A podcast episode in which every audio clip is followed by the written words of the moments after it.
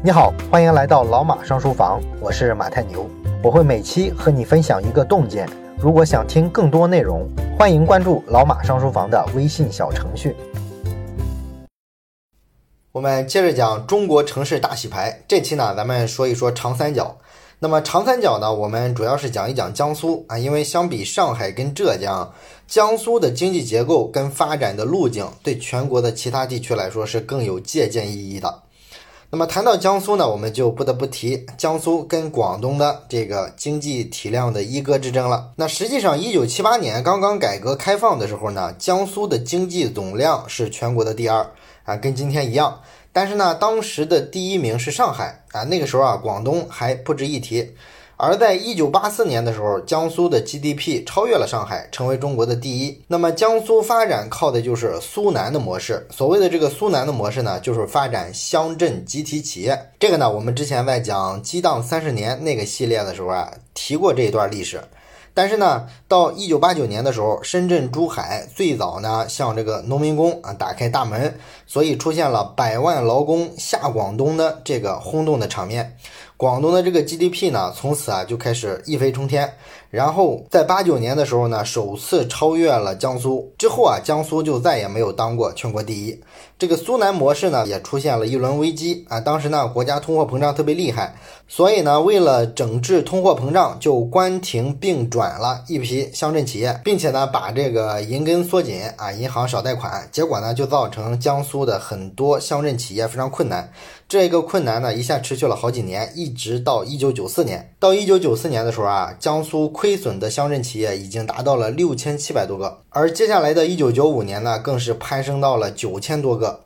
那么比较幸运的是呢，江苏很快就找到了新的苏南模式。在一九九四年的时候，中国跟新加坡合作，在苏州开建了工业园，从此呢，整个江苏就开始了一轮招商引资。强势的地方政府主导，用便宜的土地租金吸引外资来建设厂房啊，组成工业园区啊，这个呢就是所谓的新苏南的模式。那么，二零零一年的时候，中国正式加入了 WTO，所以上海的地位就凸显出来了啊，这是第一大港嘛。完了，苏南呢就是上海的经济腹地了。凭借着人口红利以及说早期的工业化的积累啊，江苏呢就提出了更优惠的招商引资的措施啊，比如说什么零地价、什么三免两减之类的，那当年都一。一度引起过很大的轰动啊！这个地价便宜到实在不像话了。完了之后呢，就吸引到很多外资，承接了大量的 IT 产业里的低端的加工组装环节。所以苏南呢，一度被称为是全球代工厂。从一九九三年到二零零三年，江苏的苏州，它的工业园区十年里以年均百分之四十五的速度增长啊，这个非常恐怖了。那相比之下呢，广东的几个经济特区早期针对企业的税收优惠政策啊，到了零几年的时候已经开始。逐步的向全国推广了，于是这个特区特殊的经济地位啊，相对而言就不那么特殊了。之后呢，上海的浦东也崛起了，这个呢衬托的深圳有一点迷茫。那这个时期呢，很多人都相信未来江苏肯定会超越广东，也确实啊，从数字上看，零八年之后呢，苏粤这两强之间这个差距啊是一路缩小的，尤其是零八年之后金融危机不是爆发了吗？很多港资从广东就撤资了，欧美的经济呢也是下行，所以说这个海外市场的外需就很疲软，所以广东的那些代工厂啊、制造加工企业啊，一大片一大片的倒闭，高度依赖出口的广东经济啊，这个时候就很不被看好，甚至像东莞连续三年都没有完成那个时候 GDP 定下的增长目标。二零一二年的新年呢，当时时任广东省委书记的汪洋说啊，我们这个仗啊不打了，就是江苏呢，他愿意超越我们就超越吧，我们就不跟他。拼了！广东首要的任务是把经济结构调整好。那么之后呢，双方的这个差距啊就一路缩小。到二零一四年的时候啊，双方的 GDP 啊只差两千六百九十六亿啊。所以这个舆论上都推算，江苏啊按照这个增长趋势，应该在二零一七年的时候超过广东。然后呢就没有然后了。二零一六年结束了之后，发现呢被大家广泛看好的江苏不但没有超越广东，反而终止了过去八年两者这个差距啊不断缩小的趋势，差距呢又重新开始拉大了啊。到二零一九年结束，双方的这个差距啊再度拉大到八千多亿的 GDP，而且呢广东的增长率现在比江苏快多了。哎，你说为啥是这么个结局呢？啊，这是因为啊，广东是中国市场化程度最高的地区啊，在全国都在引进劳动密集型产业，搞这个代工，搞这个加工制造、出口贸易的时候，人家广东早就率先开始转型了。他们那几年啊，把这个劳动密集型产业从珠三角给它迁到广东的东部、西部、北部啊这些相对比较落后的地区，提高密集型产业进入珠三角的门槛，加快这个经济结构的调整。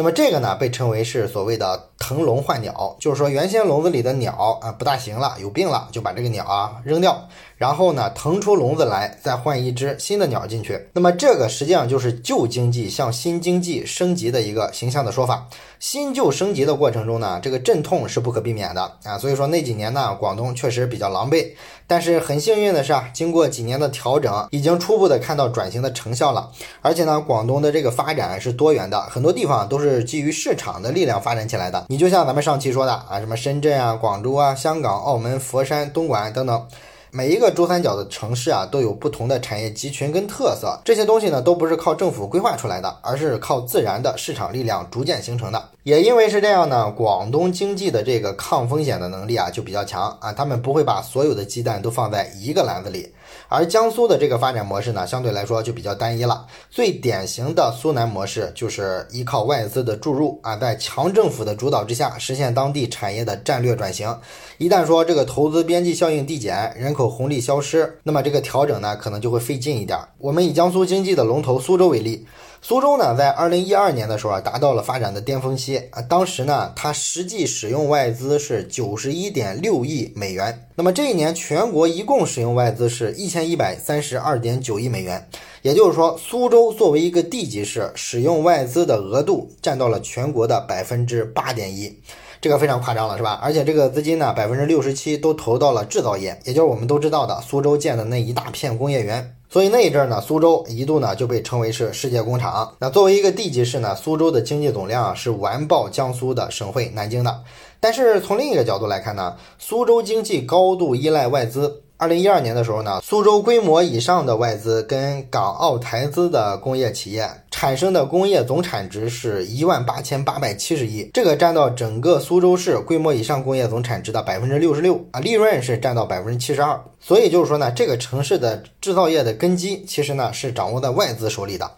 那么苏州的模式要想继续下去，它就得依赖什么呢？就是这个外资啊得持续不断的继续投入。但是呢，从二零一二年开始，外资在这儿投资的情况啊就急转直下了。苏州规模以上的外资和港澳台资的企业数量呢，从二零一一年的一点三七万家减少到二零一六年的九千六百一十六家，几年之间走了好几千家外资企业。完了，苏州实际使用的外资额度也开始暴跌。啊，直到二零一七年才算是稍微稳住一点。这个外资退潮之后呢，苏州的经济呢就受到了严重的冲击啊。这个 GDP 增速呢，从二零一零年的百分之十三点二一年一路下降到二零一七年的百分之七。而苏州的这种情况呢，就算是中国地方发展的一个缩影。以前的时候呢，中国是缺少资本啊，各地呢通过招商引资建立起大片的工业园区，然后靠着外资的力量呢，建立起来一整套的劳动密集型的产业。但是呢，这注定是一个阶段性的成就啊，没有一个经济体啊能够靠这样一套产业吃一辈子。